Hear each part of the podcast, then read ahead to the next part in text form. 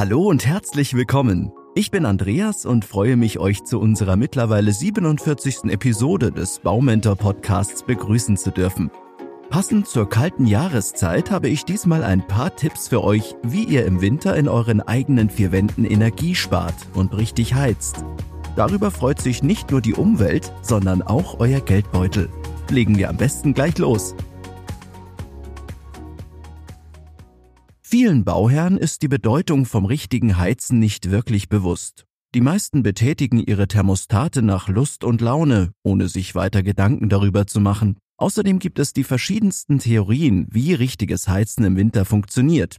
Das macht die ganze Thematik nicht unbedingt einfacher.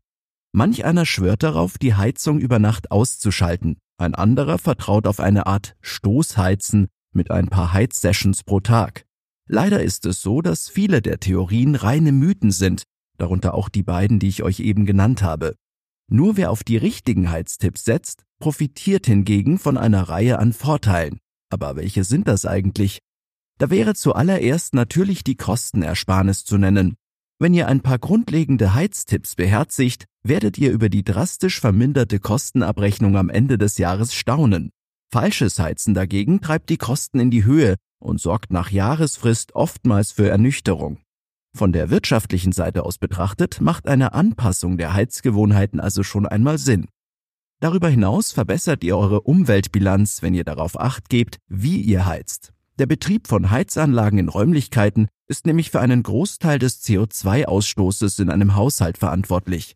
Hieraus ergibt sich natürlich, dass die Art und Weise des heimischen Heizens einen Einfluss auf die Umweltbilanz hat. Wenn ihr bewusst heizt, senkt ihr die CO2-Emissionen eures Haushalts. Bewusstes Heizen ist daher nachhaltiger und schont die Umwelt. Wie ihr heizt, hat auch Konsequenzen für die Gesundheit bzw. die allgemeine Befindlichkeit. So sind kalte und feuchte Räume nicht nur Brutstätten für Schimmel, sie fördern auch den Ausbruch von Atemwegserkrankungen und Infekten. Aber auch eine zu hohe Zimmertemperatur hat ihre Tücken. Der Körper gewöhnt sich daran, dass die Wärme von außen bereitgestellt wird. Deshalb werden mit der Zeit auch kühle Temperaturen um die 10 Grad draußen als kalt wahrgenommen. Wie ihr merkt, hat das richtige Heizen eine ganze Menge Vorteile. Doch wie funktioniert richtiges Heizen überhaupt? Um diese Frage zu beantworten, habe ich insgesamt 10 Tipps für euch, die ich euch einzeln vorstellen möchte. Tipp Nummer eins: Die richtige Raumtemperatur zählt. In euren Räumlichkeiten müssen es nicht gleich 25 Grad sein, ganz im Gegenteil, denn 21 bis 22 Grad werden sogar als ideale Raumtemperatur angesehen, zumindest in eurem Wohnzimmer. In der Küche und eurem Schlafzimmer kann es sogar gerne noch ein paar Grad kühler sein. So geht man davon aus, dass im Schlafzimmer etwa 17 bis 18 Grad die perfekte Temperatur für einen erholsamen Schlaf bieten. In der Küche tragen Küchengeräte wie zum Beispiel der Kühlschrank oder der Backofen dazu bei, dass sich die Temperatur erhöht. Kommen wir zum zweiten Tipp. Warmer Raum, kalter Körper. Denkt daran, dass sich euer Körper an die Umgebungstemperatur gewöhnt. Aus diesem Grund fühlen sich 10 Grad im Oktober frisch an, während manch einer im März bei 10 Grad im T-Shirt herumläuft. Das bedeutet, dass ihr eure Körper mit zu stark beheizten Räumlichkeiten zum Beispiel bei 23 Grad, an eine gewisse Raumwärme gewöhnt. Fehlt dann ein halbes Grad, fangt ihr bereits an zu frieren, obwohl es immer noch 22,5 Grad warm ist. Ihr könnt also nicht nur eure Heizung auf die kältere Jahreszeit einstellen, sondern auch euren Körper. Mein dritter Tipp lautet, achtet auf die genaue Gradzahl. Vielleicht denkt ihr jetzt, dass ein Grad mehr oder weniger keinen allzu großen Unterschied macht, oder? Ob die Temperatur im Wohnzimmer 20 Grad oder 21 Grad beträgt, hat allerdings sehr wohl einen großen Einfluss auf die Jahresabrechnung. Mit einem Grad weniger reduziert ihr den Energieverbrauch schließlich um ganze 6 Prozent. Stellt daher ein Thermometer im Raum auf, um stets einen Überblick über die Raumwärme zu haben und passt diese gegebenenfalls an. Ein Grad mag vielleicht nicht sehr viel klingen, 6 Prozent Ersparnis allerdings schon. Tipp Nummer 4 heizt zum richtigen Zeitpunkt. Die meisten Haushalte beginnen im Oktober zu heizen und schalten die Heizungen gegen Ende April ab. Zumeist hängt dies mit dem ersten Kälteeinfall zusammen. Tatsächlich aber steigen die Temperaturen vor allem im Oktober nach dem ersten Einbruch typischerweise noch einmal an. Auch der November kann moderate Temperaturen mit sich bringen, sodass ihr oftmals auch damit auskommt, Mitte November mit dem Heizen anzufangen und Ende März aufzuhören. Hier ist euer eigenes Empfinden gefragt. Frieren, um Heizkosten zu sparen, solltet ihr nicht. Eine Faustformel, wann tatsächlich der richtige Zeitpunkt zum Heizen ist, gibt es leider nicht. Fünftens, mehrmals am Tag Stoßlüften. Wenn ihr das Fenster dauerhaft nur kippt, sorgt ihr nicht wirklich für genügend Frischluftaustausch im jeweiligen Raum, auch wenn es sich vielleicht so anfühlt. Zudem kühlen die Wände bei gekippten Fenstern zu stark aus. Nach ein paar Minuten Stoßlüften hingegen kühlen Wände und Möbel nicht aus und der Frischluftaustausch gelingt um einiges schneller. Ihr vermeidet Schimmelbildung und gleichzeitig geht keine Wärme verloren. Diese überträgt sich nach dem Stoßlüften lediglich in die neue Luft. Kurz zusammengefasst, lieber am Tag mehrmals Stoßlüften, als dauerhaft ein Fenster gekippt zu halten. Tipp Nummer 6. Zurückhaltende Bedienung des Thermostatventils. Wenn es morgens frisch im Zimmer ist, neigen viele dazu, die Heizung voll aufzudrehen, aber schon die nächsthöhere Stufe bewirkt eine spürbare Anpassung der Raumtemperatur. Dagegen verbraucht eine Heizung auf der höchsten Stufe ein Vielfaches an Energie. Achtet daher darauf, dass ihr bei eurem Thermostat keine Stufen überspringt und ihr euch stets zwischen Stufe 2 und 4 bewegt.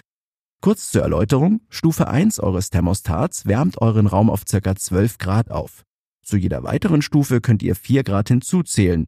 Meist reicht Stufe 3 mit ungefähr 20 Grad tagsüber vollkommen aus. Kommen wir zum siebten Tipp. Nachtabsenkung ja, aber die Heizung nicht ausschalten. In der Nacht liegt ihr für gewöhnlich unter einer Decke und haltet euch im Schlafzimmer auf. Diese sorgt für eine weitere Schicht an eurem Körper, und damit für mehr Wärme.